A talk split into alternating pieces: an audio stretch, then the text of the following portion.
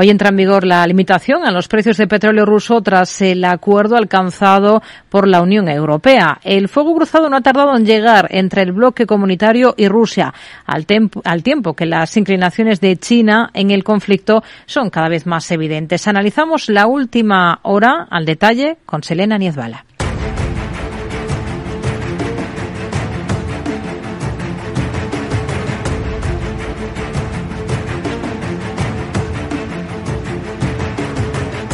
60 dólares eh, por barril es la cifra que marca la última de las represalias adoptadas por la Unión Europea y el G7 contra Moscú, un límite que se irá actualizando de manera que el precio del petróleo ruso siempre quede un 5% por debajo de lo que se mueva en el mercado. Grecia y Chipre, por ejemplo, habían luchado para que el precio fuera superior para no dañar el negocio de sus navieras que transportan gran parte del crudo de Moscú. Las medidas, aunque de difícil aplicación, parece que ayudarán a cortarle las alas a la la financiación Rusia, en opinión de Juan Carlos Martínez Lázaro por ejemplo, no podrá transportarse en barcos europeos, no podrá usarse financiación ni seguros emitidos por estos países.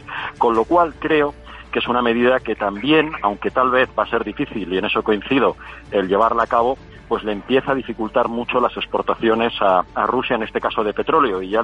y como era de esperar, la respuesta de Rusia no ha tardado en llegar. Desde el Kremlin aseguran que los países que adopten la limitación dejarán de recibir petróleo ruso y que Europa terminará el año sin su materia prima. Mensajes que se han podido leer en la cuenta de Twitter de Mijail Ulyanov, embajador ruso ante los organismos internacionales en Viena.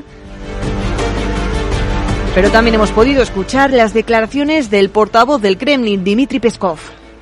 Sí, ahora mismo se está preparando una decisión respecto a la respuesta de Rusia, pero lo que está claro es que no aceptaremos ningún tope de precios.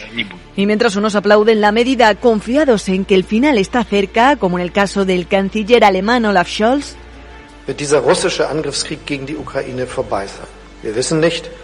er zu Ende gehen wird, aber zu Ende gehen wird er. Und eins ist schon jetzt völlig klar. Otros la miran con prudencia y la califican de insuficiente. El presidente de Ucrania, Volodymyr Zelensky, ha señalado que la limitación es cómoda para el presupuesto de un Estado terrorista.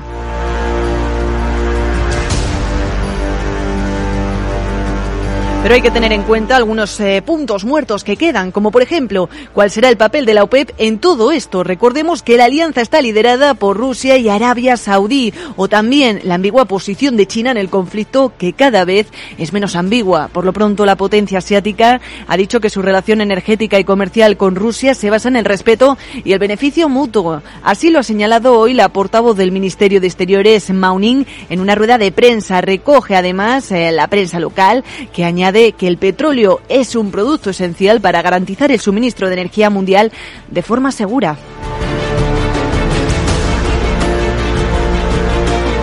Mientras tanto, el profesor del área de empresa de la Universidad Europea de Valencia, Roberto Gómez Calvet, asegura que el precio del combustible no bajará en el corto plazo por la volatilidad en el mercado del petróleo y que la OPEP es muy consciente de lo que hace.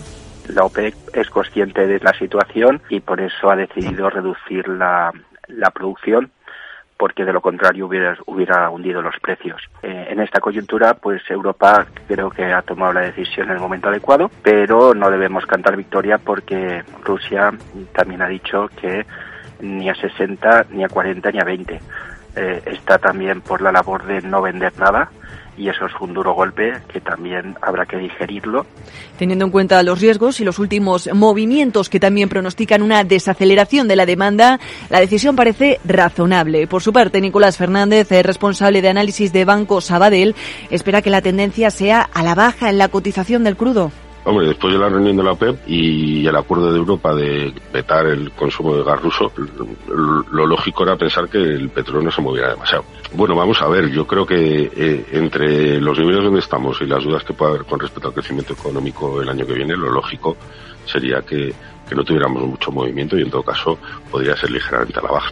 Recordemos que el petróleo ruso se vende en el mercado al contado con un descuento de unos dos, eh, 20 dólares respecto al barril de referencia en Europa, al Brent.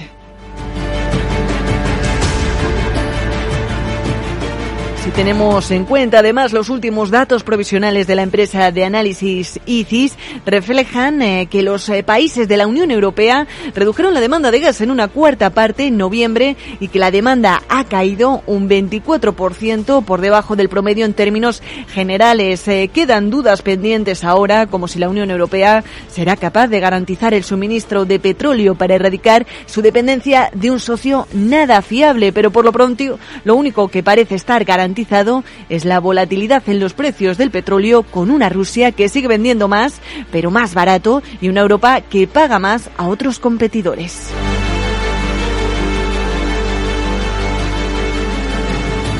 Redrive, el renting de usados de ALD Automotive, ha patrocinado este espacio. Entra en aldautomotive.es y descubre todas las ventajas. Mercado Abierto con Rocío Arbiza.